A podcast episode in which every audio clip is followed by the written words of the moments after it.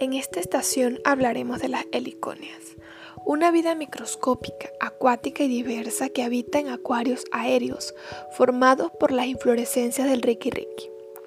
Esos acuarios están conformados por las brácteas, que son hojas modificadas en forma de recipientes, de color rojo que forma la inflorescencia y albergan las flores de estas plantas te invito a mirar en el interior de las brácteas. En ellas viven muchas larvas de insecto, por lo que esta planta es usada para realizar estudios de comunidades ecológicas.